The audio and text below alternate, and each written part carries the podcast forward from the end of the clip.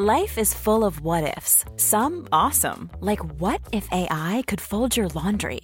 And some, well, less awesome, like what if you have unexpected medical costs?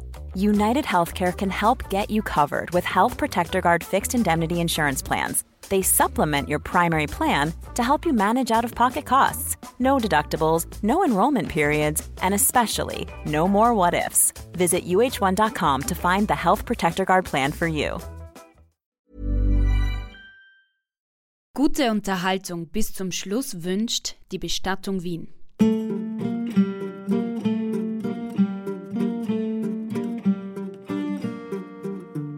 der Täter sagt oft, meine Frau ist ja so ungeschickt, die fällt ja jede Woche dreimal über die Kellerstiege äh, und die hat sich das davon zugefügt.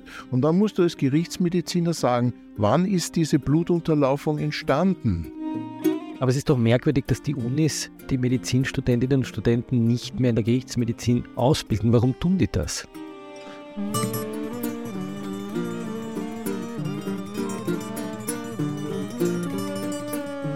Herzlich willkommen, liebe Zuhörerinnen und Zuhörer zu Klenk und Reiter, dem Falter Podcast aus der Gerichtsmedizin. Mein Name ist Florian Klenk, ich bin Chefredakteur des Falter und mir gegenüber sitzt Christian Reiter, Gerichtsmediziner. Es geht heute um Gewalt in der Familie, um Gewalt an Frauen und Kindern und warum diese Gewalt von Behörden, aber auch von Ärzten oft nicht ausreichend dokumentiert wird. Und warum? Wir haben in den vielen Podcasts, die wir aufgenommen haben, hauptsächlich über Leichen gesprochen, über Tote, die, wo sie versuchen, so die letzten Minuten im Leben eines Menschen zu rekonstruieren. Heute sprechen wir darüber, dass sie auch an Lebenden Untersuchungen machen und dokumentieren. Und wir kriegen heute einen Einblick in die Frage, wie man körperliche Gewalt dokumentiert, wie man Täter überführt, manchmal auch Täterinnen, aber meistens sind es Männer, wie man die Justiz, aber auch vor allem die Medizin, die Spitäler und die Universitäten verantwortlich sind dafür, wie Gewalt gegen Frauen bekämpft wird. Und worüber wir heute reden werden, ist, dass es da ganz grobe Missstände gibt, obwohl wir immer schöne Sonntagsreden hören, dass Gewalt gegen Frauen äh, ganz ein wichtiges Thema ist. Vielleicht um das in Zahlen zu fassen, fast ein Viertel erlebt körperliche Gewalt, ein Viertel der Frauen, 23,4 Prozent, erleben zwischen dem 18. und dem 74. Äh, Lebensjahr körperliche Gewalt. 23,7 Prozent erlebt sexuelle Gewalt. Das sind Zahlen, die die Statistik Austria veröffentlicht hat. Also wir reden hier von einem wirklich großen Phänomen, nicht nur von ein paar wenigen Fällen. Und äh, wir wollen heute darüber sprechen, wie die Gerichtsmedizin eben nicht an Toten, sondern an Lebenden hier versucht, dieses Problem in den Griff zu kriegen und wie sie vom Staat eigentlich daran gehindert wird, es zu machen, weil ihnen die Mittel gekürzt werden. Herr Professor, wir haben jetzt gerade in der Vorbesprechung dieses Podcasts hier von Ihnen eine dicke Mappe geöffnet mit vielen, vielen Bildern, anonymisierten Bildern. Und Sie haben beim Anblick dieser Bilder gesagt, es geht Ihnen die Galle über. So erlebe ich Sie selten, dass Sie eigentlich so fast ein bisschen wütend sind. Diese Bilder zeigen Gewalt an Frauen, möglicherweise Gewalt an Kindern. Sie zeigen einen Abgrund, in den man da hineinblicken kann, wie es Frauen ergeht, die mit gewalttätigen Männern zusammenleben. Aber es sind schlechte Bilder.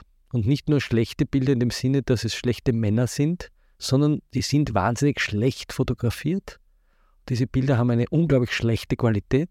Sie sind gelbstichig, sie sind unscharf, sie sind irgendwo in dunklen Kammern aufgenommen. Und es sind Bilder, die Ärzte, Spitäler und Behörden aufgenommen haben und wir wollen jetzt einmal gemeinsam durch diese Mappe blättern, um zu verstehen, was dieses strukturelle Problem für ganz individuelle Frauen, möglicherweise auch für Kinder, bedeutet. Das ist deshalb so bedeutsam, weil der Gerichtsmediziner, der dann für das Gericht arbeitet, ja diese Verletzungen nicht im frischen Zustand geliefert bekommt. Das ist nicht so wie bei einer Obduktion, wo ich das Mordopfer direkt äh, besichtigen kann, sondern ich bekomme ja Befunde aus den Krankenhäusern, beziehungsweise ich bekomme Lichtbildmappen von der Exekutive und muss aus Befunden, die Monate vor meiner Begutachtung erhoben wurden, äh, letztlich dann aussagekräftige Informationen dem Gericht liefern. Und wir wollen darüber reden, dass sich das ändern kann, relativ schnell ändern kann. Daher nennen wir heute auch Spitäler und Behörden einmal beim Namen, damit die in diesem Podcast hören, was so vor sich geht, wenn Frauen mit schweren Verletzungen eingeliefert werden. Das ist auch die Aufgabe dieses Podcasts, damit wir die Verantwortlichen ein bisschen aufrütteln.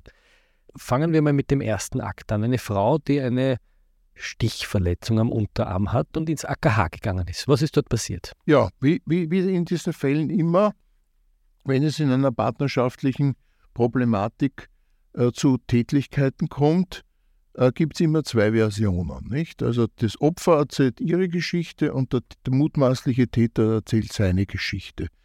Die Frau sagt, mein Mann äh, hat mich geschlagen, äh, ich bin am ganzen Körper mit blauen Flecken überzogen gewesen und dann hat er ein Messer genommen und hat mit diesem Messer von vorne direkt einen Stich gegen meinen Körper geführt und ich habe äh, diesen Stich mit meinem Unterarm abgefangen, sodass er mich also nicht am Rumpf treffen konnte.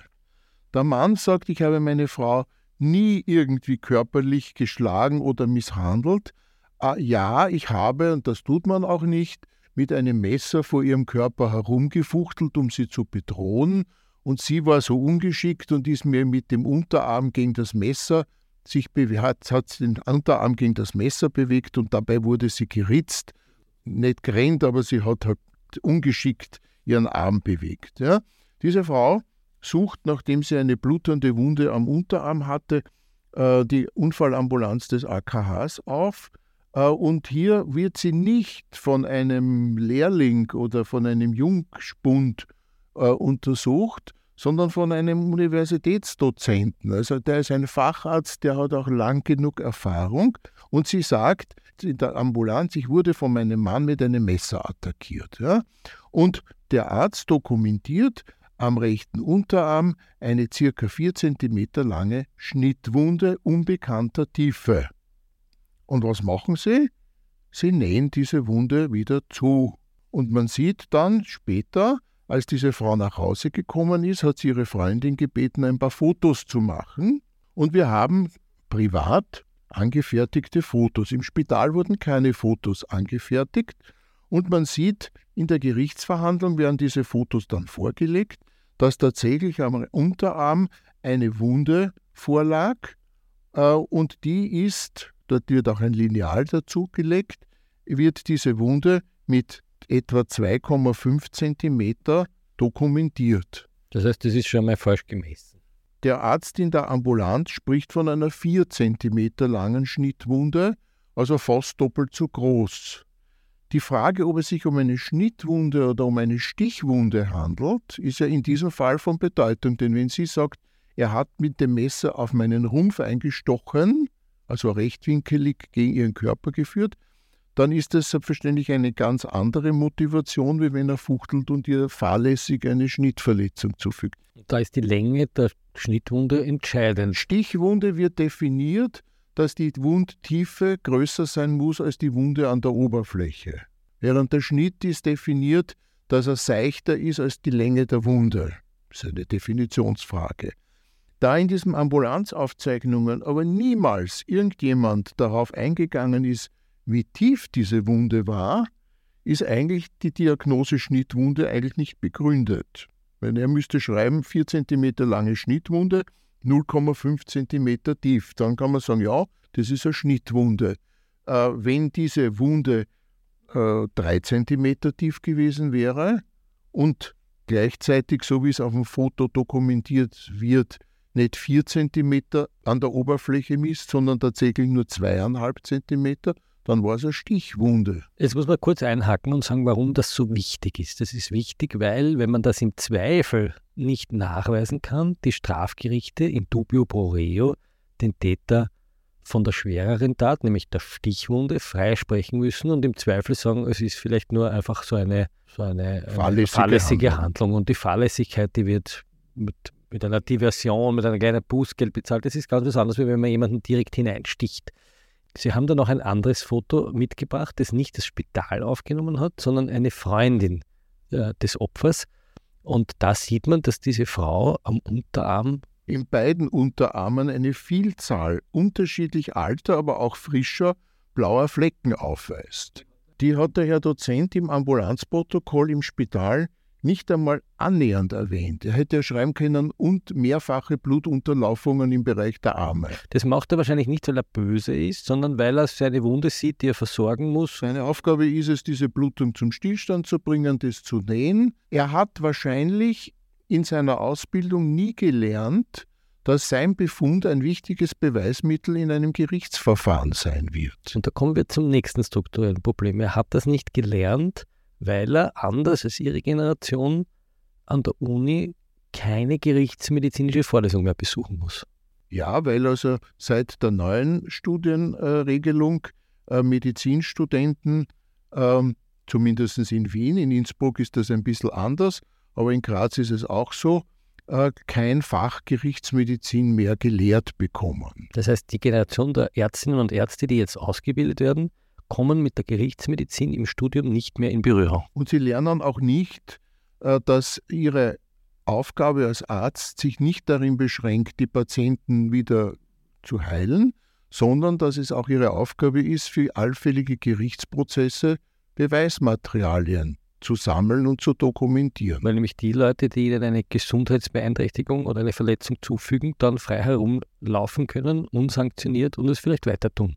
Und in diesem Fall, den wir jetzt gerade vorhin besprochen haben, äh, ist es also so, dass tatsächlich diese Wunde, die sich hier auf diesem Foto von der Freundin angefertigt darstellt, zwar 2,5 cm lang ist, aber auf einem Ende noch so einen bogigen Ausläufer hat, äh, sodass man sagen muss, diese Verletzung kann durchaus auch durch ein Fuchtel mit einem Messer entstanden sein.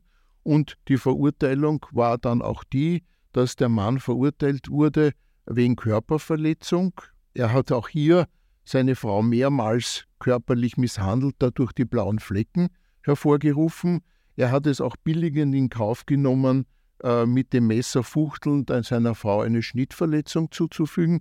Aber der Vorsatz, ihr eine ernstere Verletzung durch einen Stich gegen den Rumpf zuzufügen, das war nicht zu beweisen und daher äh, ist das Verfahren so ausgegangen. Ernst Molden hier, die musikalische Untermalung dieser schönen Sendung. Heute am Ende der Sendung hören Sie ein Lied, das auf einem wahren Kriminalfall aus dem Biedermeier basiert. Den Song Bastei. Viel Vergnügen. Aber es ist doch merkwürdig, dass die Unis die Medizinstudentinnen und Studenten nicht mehr in der Gerichtsmedizin ausbilden. Warum tun die das? Sie tun das deshalb, weil äh, Universitäten eigenständige Firmen geworden sind und die Rektoren verpflichtet sind, auch nach dem Gesetz, diese Einrichtungen der Universitäten nach wirtschaftlichen Gesichtspunkten zu führen. Und einerseits sind gerichtsmedizinische Institute aufgrund des Bundesgesetzes, nämlich des Gebührenanspruchsgesetzes, keine Einrichtungen, die Geld abwerfen und daher sozusagen eine positive Finanzbilanz der Universität nach sich ziehen, Daher wird dort gespart, wo es nur geht. Und andererseits wieder äh, würde äh, die Aufstockung des Personals in den äh, Universitätskliniken dazu führen, dass zwar vielleicht eine bessere Dokumentation durchgeführt wird, aber das kostet halt Personal. Äh, und der Rektor oder die Rektoren sind der Meinung, das ist nicht unbedingt die wichtigste Aufgabe einer Medizinuniversität. Was hier eigentlich schockierend klar wird, ist, dass dieses Sparen im System ganz konkret Menschen, Frauen vor allem, aber auch Kinder ganz konkret und unmittelbar betrifft. Weil Verletzungen auf einmal nicht mehr dokumentiert werden, weil Täter nicht mehr überführt werden und weil dadurch Gewalttäter möglicherweise weitermachen können. Das kann die relativ hohe Zahl an Femiziden in Österreich mit erklären. Äh, nehmen wir uns vielleicht noch einen Fall her, um das so drastisch vor Augen zu führen. Ähm, Sie haben ja da einen ganzen Stapel an Fotos, den wir zum Glück im Podcast nicht sehen müssen, den Sie aber vielleicht uns beschreiben können. Ja, es sind überwiegend Fotos, die entweder die Polizei gemacht hat, wenn die Opfer zur Polizei kommen und Anzeige erstatten, da versuchen die Exekutivbeamten, die Verletzungen dieser Opfer zu dokumentieren, soweit das aus der Sicht der Polizei schicklich ist. Also man lässt diese Opfer dann nicht selbstverständlich entkleiden, sondern die Regionen, die offensichtlich sind. Man sieht also zum Beispiel da, wird also ein T-Shirt nach unten gezogen, um die unteren Halspartien besser darzustellen. Also es wird von der Polizei versucht, das in sogenannten Lichtbildmappen zu dokumentieren. Wir haben ja gerade ein Foto liegen einer Frau, die eine Verletzung am Hals hat. Äh, man sieht einmal, dass das Foto unglaublich schlecht gemacht worden ist. Das Licht, das Licht ist gelblich, die Verletzung ist im Schatten, daneben ist ein hell-dunkel-Kontrast. Man, an manchen Fotos weiß man überhaupt nicht, um welche Extremität es sich handelt. Das kann man irgendwie nur raten, ob das jetzt ein Unterschenkel ist oder ein Oberarm. Wie bekommen Sie diese Fotos dann? Ja, diese Fotos werden von der Exekutive angefertigt, wobei man sagen muss, und das ist schon sehr lobenswert, dass die Exekutivbeamten Diensthandys haben, die alle auch entsprechend gute Kameras haben, sodass also diese Beamten diese Fotos auf ihren Diensthandy haben und sie dann nach einiger Zeit auch wieder löschen, nachdem das in den digitalen Gerichtsakt überführt wurde. Aber Sie kriegen das nur als PDF, ne? Es ist so, äh, die Exekutive wenn sie diese Lichtbildmappen anfertigt, komprimiert diese Fotos, damit also sozusagen auf einer Seite äh, zwei Fotos, die jeweils drei Megabyte, das geht nicht. Ja, also wird das komprimiert und damit verliert schon einmal dieses Originalbild seine Qualität. Das heißt, Sie können nicht hineinzoomen und sich die Wunde ganz genau ja, In dem anschauen. Moment, wo ich mir anschaue, ob das also ein Kratzer ist oder ob das nur ein blauer Fleck ist, dann fängt es zum Pixeln an. Ich bediene mich dann meistens doch der Beamten und deren Diensthandys, indem ich die Beamten kontaktiere und sage, Sie haben vor zwei Monaten ein Foto gemacht, äh, können Sie mir das in der Originalgröße schicken, weil das auf der Lichtbildmappe ist leider Gottes nicht sehr aussagekräftig. Aber es ist letztlich eine Glücksfrage, ob der Polizist das Foto noch hat oder nicht. Genau, also wenn er sagt, na, ich tue nach einem Monat die Fotos löschen, und da gibt es keine Dienstanweisung, wie lang solche Fotos auf den Diensthandys zu, zu lagern sind, äh, kann das verloren gehen. Und dann hat man einfach nur dieses komprimierte Foto im Gerichtsakt und das kann man sich dann runterladen und versuchen, daraus, daraus irgendwelche Informationen aus, abzuleiten. Das heißt, man kann eigentlich jeder betroffenen Frau nur raten, möglichst schnell, möglichst viele Fotos mit hoher Qualität aufzunehmen und sich nicht nur auf die Fotodokumentation der Behörden zu verlassen. Ja, also das ist, glaube ich, einer der springenden Punkte. Es gibt ja kaum jemanden, der kein Handy mit Fotoeinrichtung mehr hat. Äh, und, dieses, und jeder macht irgendwelche Fotos, Selfies von sich und seinen Freunden. Äh, dann ist es bei solchen Fällen sehr angezeigt, äh, eine schöne Fotodokumentation zu machen, und zwar bei einem guten Licht, wo keine Schatten auf irgendwelche Verletzungen fallen, wo man vielleicht auch schaut, dass es sich nicht um ein Kunstlicht handelt, damit das Ganze nicht orange oder gelbstichig wird. Denn es wird ja auch immer wieder die Frage gestellt, wie alt ist denn diese Verletzung? Weil der Täter sagt oft, meine Frau ist ja so ungeschickt, die fällt ja jede Woche dreimal über die Kellerstiege äh, und die hat sich das davon zugefügt. Und dann musst du als Gerichtsmediziner sagen, wann ist diese Blutunterlaufung entstanden? Und das kann man nur beurteilen, wenn die, die Lichtverhältnisse beim Anfertigen des Fotos so sind, dass die Farben richtig herauskommen. Ja? Und dann macht es auch Sinn, wenn man diese Blutunterlaufung drei Tage später noch einmal fotografiert, dann sieht man, aha, jetzt hat sie sich farblich verändert. Am Anfang war sie eine frische Blutunterlaufung, dann war sie eine drei, vier Tage alte Blutunterlaufung. Und so kann man dann für ein Gerichtsverfahren, egal ob das jetzt Strafgericht oder Zivilgericht ist, äh, eine Dokumentation anbieten, wo der Gerichtsmediziner auch wirklich etwas aussagen kann. Sie haben ein Foto mitgebracht von einer Frau, die einen äh, Schlag auf die Nase bekommen hat, ins Gesicht bekommen hat. Wir sehen da eine Frau, die offensichtlich schwer verletzt wurde und wieder ein Foto, das eigentlich nicht gut aufgenommen ist. Was ist das Problem an diesem Foto? Vielleicht können Sie es kurz beschreiben, so wie es ein Gerichtssachverständiger beschreiben würde und worin das juristische Problem dieser schlampigen Dokumentation liegt. Nun, wir sehen hier äh, eine Aufnahme eines Gesichtes äh, von vorne. Man sieht also hier an der Nase eine Schwellung. Man sieht an der Grenze äh, zwischen dem oberen und dem mittleren Drittel des Nasenrückens eine quergestellte, etwa ein Zentimeter messernde Wunde, die blutet und man sieht relativ scharfrandige Wundränder. Und man sieht keine Schürfungen rund um diese Wundränder. Äh, und es ist hier in diesem Fall darunter unter dieser Wunde ein Nasenbeinbruch festzustellen gewesen im Röntgen. Nur dieser Nasenbeinbruch war im Röntgen so, dass er nicht verschobene Bruchstücke hatte. A lot can happen in three years, like a chatbot may be your new best friend. But what won't change? Needing health insurance. United Healthcare Tri Term Medical Plans, underwritten by Golden Rule Insurance Company, offer flexible, budget friendly coverage that lasts nearly three years in some states. Learn more at uh1.com.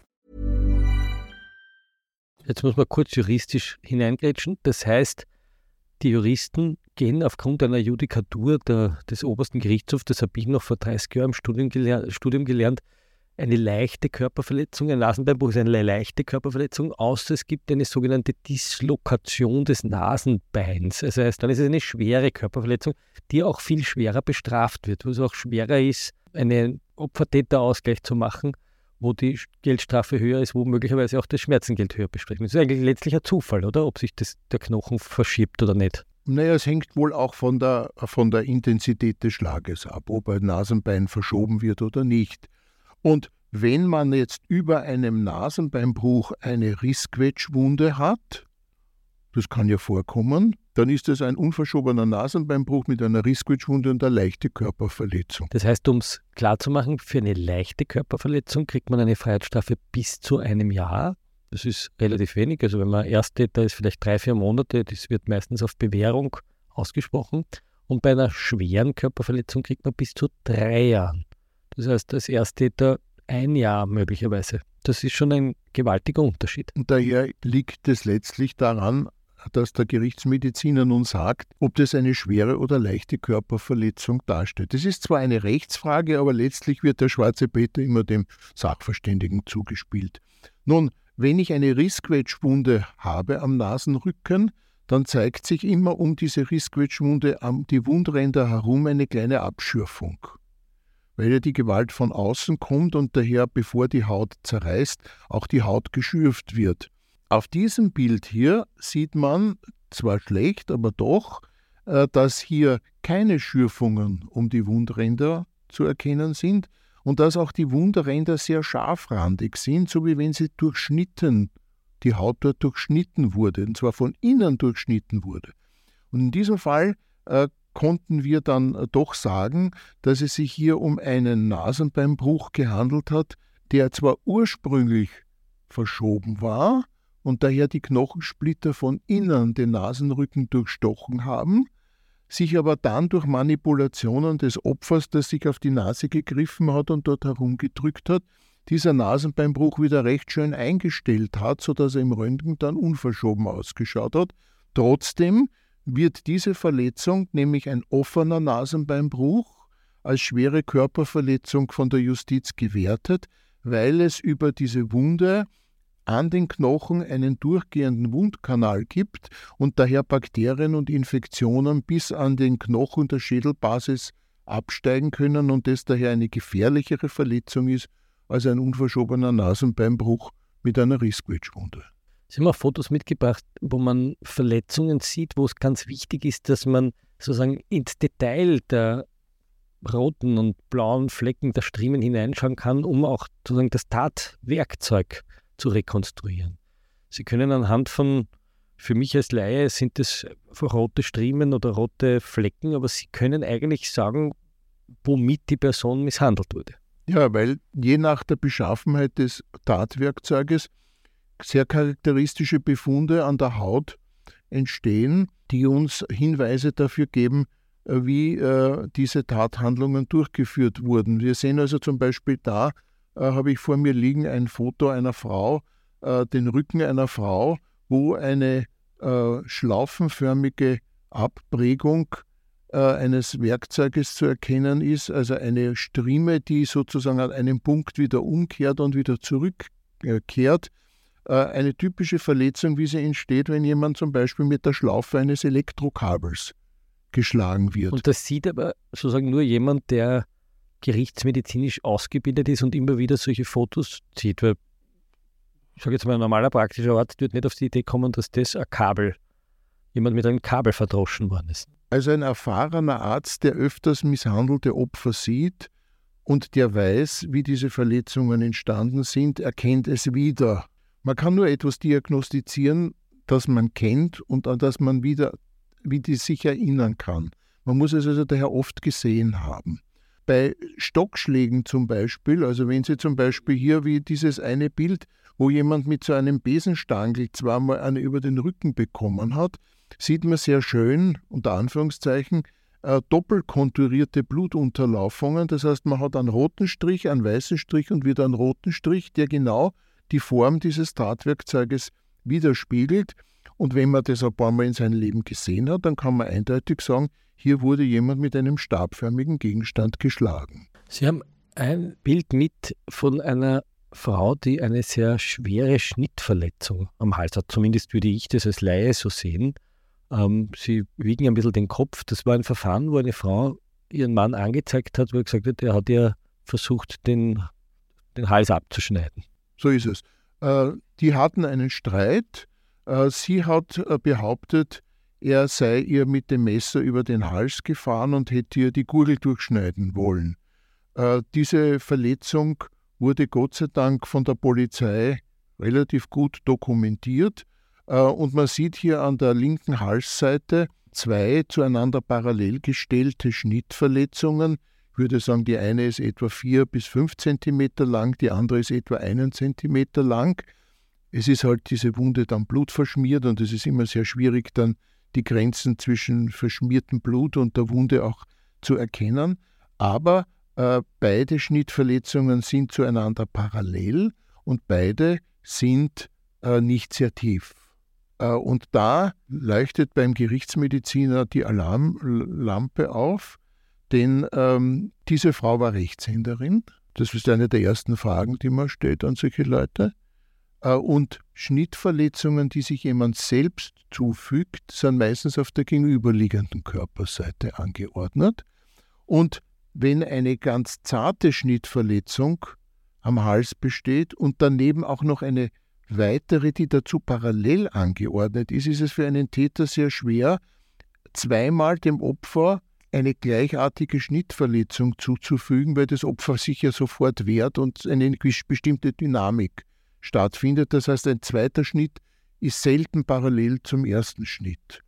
Äh, und wenn der erste Schnitt ein ganz zarter kleiner ist und der zweite dann oder der andere ein etwas größerer ist, aber auch nicht lebensgefährlich und auch noch in einer Region, wo gar keine großen Blutgefäße am Hals liegen, sondern nur der Kopfwendermuskel, dann muss man sich die Frage stellen, ob das nicht eine Selbstbeschädigung ist. Und nachdem also ich mein Gutachten gemacht habe und gesagt habe, dieses Verletzungsbild spricht im hohen Maße für eine Selbstbeschädigung, hat die Frau dann unter dem Druck dieses Beweismittels zugegeben, ja, sie wollte den Mann verleumden und ihm sozusagen ins Gefängnis bringen. Das heißt, die gute Dokumentation schützt auch Unschuldige. Und das so ist es. Wir haben dann noch ein Bild liegen, das mich sehr irritiert hat, auch aus juristischer Sicht, weil man doch einen Menschen sieht, der ganz offensichtlich eine Gewalt erfahren hat. Aber ich habe gelernt, das ist gar nicht strafbar. Was sehen wir auf diesem Bild? Ja, also wir sehen hier ein klassisches Selfie einer jungen Frau, die sich da die linke Gesichtsseite fotografiert hat. Das Bild ist eigentlich recht gut. Äh, und man sieht, dass also hier von dem Jochbein hinunter bis zum Unterkiefer, also die gesamte Wangenregion, diffus gerötet ist. Und die Frau sagt, mein Ex-Freund, den ich da, mit dem ich also eine Auseinandersetzung hatte, hat mir eine kräftige Ohrfeige versetzt. Also ins Gesicht geschlagen. Ins Gesicht Etwas geschlagen. Auf diesem Bild sieht man aber keine Blutunterlaufung, sondern nur die Rötung der Haut. Nun ist es so, dass im Gesetz steht, wer jemanden am Körper verletzt oder an der Gesundheit schädigt, ist zu bestrafen. Jetzt stellt sich die Frage, ob eine Rötung der Haut eine Verletzung darstellt. Und nach exakten naturwissenschaftlichen Überlegungen wird ja bei einer Rötung nur eine Gefäßweitstellung hervorgerufen. Das heißt, die Gefäße reagieren auf den Reiz der mechanischen Einwirkung durch Weitstellung, sie fühlen sich stärker und dadurch wird die Haut stärker durchblutet und wird rot. Aber es verletzt sich nicht so. Aber es wird kein Blutgefäß zerrissen, es wird kein Gewebe zerstört, denn wenn das Blutgefäß reißen würde, dann hätte es dort einen blauen Fleck gegeben. Aber der lag hier nicht vor. Also muss man als Gerichtsmediziner sagen, nein, eine Verletzung lag hier nicht vor, sondern es lag nur eine Gewebsreaktion vor. Und eine Gewebsreaktion entspricht nicht dem Begriff der Verletzung im Strafgesetz. Das heißt, der Täter kommt frei. Na, so würde ich das wieder auch nicht sehen. Denn die nächste Frage eines geschickten oder erfahrenen Richters würde lauten, ja, wenn ich einen Schlag gegen die linke Gesichtsseite bekomme, dass hier so eine Rötung entsteht, ist das nicht auch mit Missempfindungen und mit Schmerzen verbunden?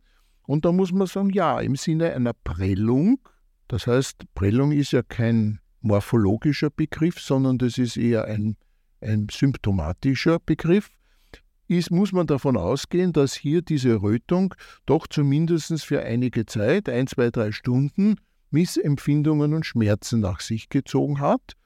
Und da sagt das Gesetz, wie gesagt, wer jemanden am Körper verletzt, muss man negieren, oder an der Gesundheit schädigt, stellt sich die Frage, ob solche Missempfindungen für ein paar Stunden nicht schon dem Begriff der Gesundheitsschädigung gleichkommen. Das ist eine, überwiegend auch eine Rechtsfrage. Und wenn das Gericht der Meinung ist, ja, wenn die Frau zwei, drei Stunden Schmerzen in der Wange hatte, dann ist das nicht nur ganz vorübergehend, wie es so schön in den Gesetzestexten steht.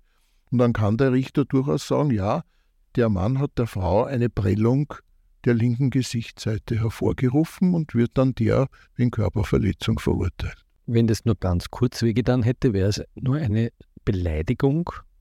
Es gibt den berühmten Paragraph 115 und das wäre aber dann ein Privatanklagedelikt. Das heißt, da müsste das Opfer auf eigene Kosten das Verfahren führen. Wir haben noch einen Fall zum Abschluss mit, der nicht Gewalt gegen Frauen betrifft, sondern in dem Fall Gewalt gegen Kinder. Ähm, Sie haben da ein Foto eines Kindes, das am Rücken einen blauen Fleck hat. Auch wieder ein schlecht aufgenommenes Foto bei schlechtem Licht. Ein roter Fleck auch wieder im Schatten. Worum ging es in dem Fall? Ja, es ist ähm, wie, wie auch in solchen Fällen nicht so selten äh, bei Scheidungskindern, wo die Kinder dann beim Papa sind und bei der Mama einmal sind. Und wenn das Kind, wie in diesem Fall, vom Vater zurückkehrt und die Mutter dieses Kind badet, äh, dann stellt die Mutter bei diesem Kind blaue Flecken fest und stellt sich die Frage, woher dieses Kind diese blauen Flecken hat.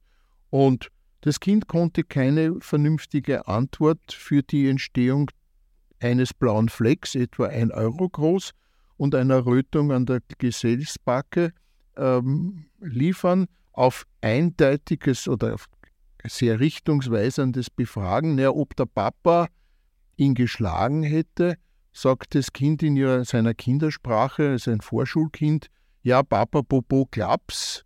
Ja, und daraus wird jetzt die Schlussfolgerung gezogen, der Vater hätte dieses Kind misshandelt. Aus diesem Foto sieht man, dass hier ein blauer Fleck etwa ein Euro groß ist, am Rücken der unteren Rückenpartie, so zum Übergang von Brust zur Lendenwirbelsäule. Äh, und dieser blaue Fleck schaut zumindest frisch aus, das heißt, er hat keine braunen oder gelben Ränder.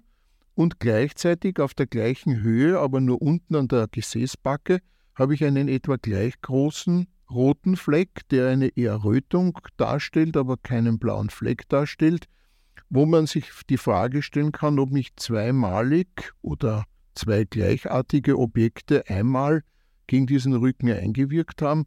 Der, die blauen Flecken oder diese Rötung schauen nicht aus, als wären sie die Folge eines Schlages auf das Gesäß, so wie man üblicherweise halt davon zu auszugehen hat, wenn ein Kind mit der flachen Hand auf das Gesäß geschlagen bekommt.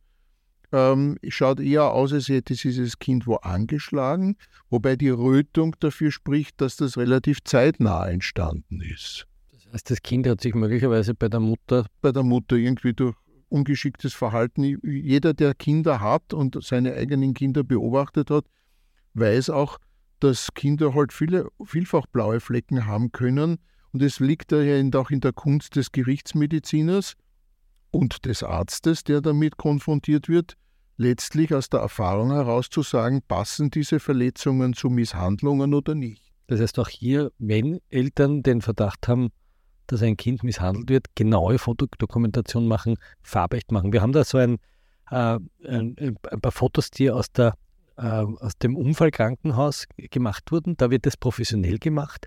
Das ist ein Zentimeterstab daneben, da ist eine Farbskala daneben, damit man weiß, äh, wo sich die, das Farbspektrum äh, befindet. Herr Professor, wir haben eigentlich in einen Abgrund geschaut, nicht nur der männlichen Gewalt, sondern auch, man kann es eigentlich so formulieren, der durch Sparzwang ausgelösten schlechten Ausbildung von Ärztinnen und Ärzten im, im Bereich der Gerichtsmedizin? In einer Zeit, wo wir alle über Opferschutz sprechen, sind aber die Einrichtungen nicht ausreichend, um einen solchen Opferschutz zu gewährleisten. Das heißt, ein Appell an die Justizministerin, aber auch an den äh, Gesundheitsminister und an den Wissenschaftsminister dafür zu sorgen, dass an den Institutionen, die sich mit Gewalt an Frauen und Kindern, auch an Männern beschäftigen, für eine ordentliche Dokumentation zu sorgen. Die Polizei soll die Fotos nicht löschen, bevor nicht die Verhandlung abgeschlossen ist. Und vor allem die Universitäten sollten wieder darauf drängen, dass Ärztinnen und Ärzte so geschult werden, dass sie wissen, was sie zumindest zu fotografieren haben. Vielen Dank für diesen Einblick, Herr Professor. Ich danke Ihnen auch für Ihre Aufmerksamkeit. Bevor Sie gehen, wir haben auch heute wieder ein Musikstück für Sie vorbereitet. Ernst Molden hat eine ganze Platte eigens für diesen Podcast komponiert. Mördernummern heißt das Werk und Sie können die CD exklusiv im Faltershop bestellen unter faltershop.at slash molden. Und jetzt zur Musik. Sie hören die Nummer Bastei von Ernst Molden.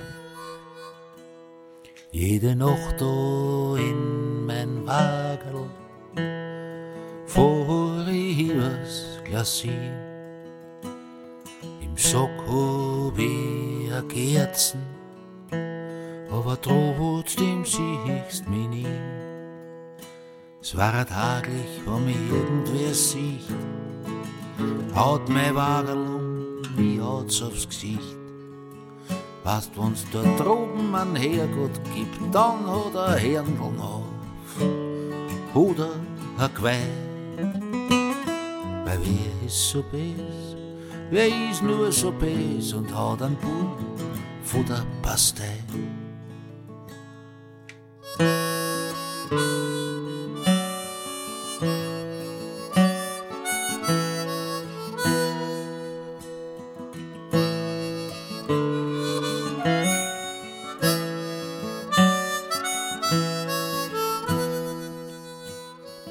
Mutter war von Maria Zö, von Maria Hüf bin ich.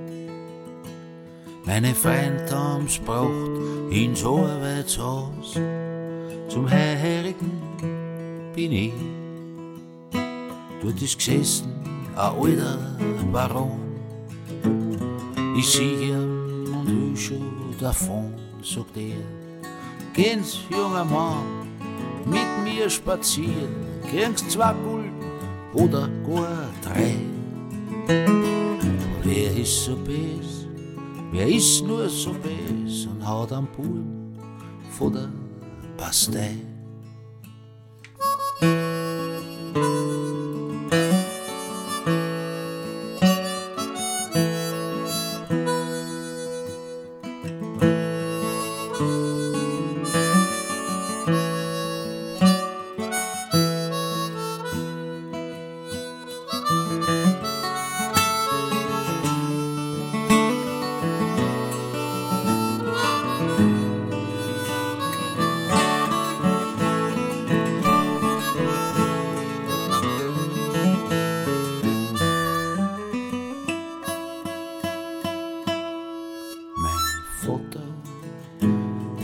Wilder Hund, ein Vogel, das bin ich. Und wenn ich einmal nimmer bin, begrabt's mich an Glacier. Gleich da unterm Weidenbaum, mit an Tafel, weil ich möcht kein Stein, schreibt's drauf. Er war ein Vogel, Hüt war er nicht, aber bei jedem Korn dabei. Bis einer bis genug war, bis einer bis genug war und er Mobbe gehabt hat von der Pastei. Bis einer bis genug war, bis einer bis genug war und er Mobbe gehabt hat von der Pastei.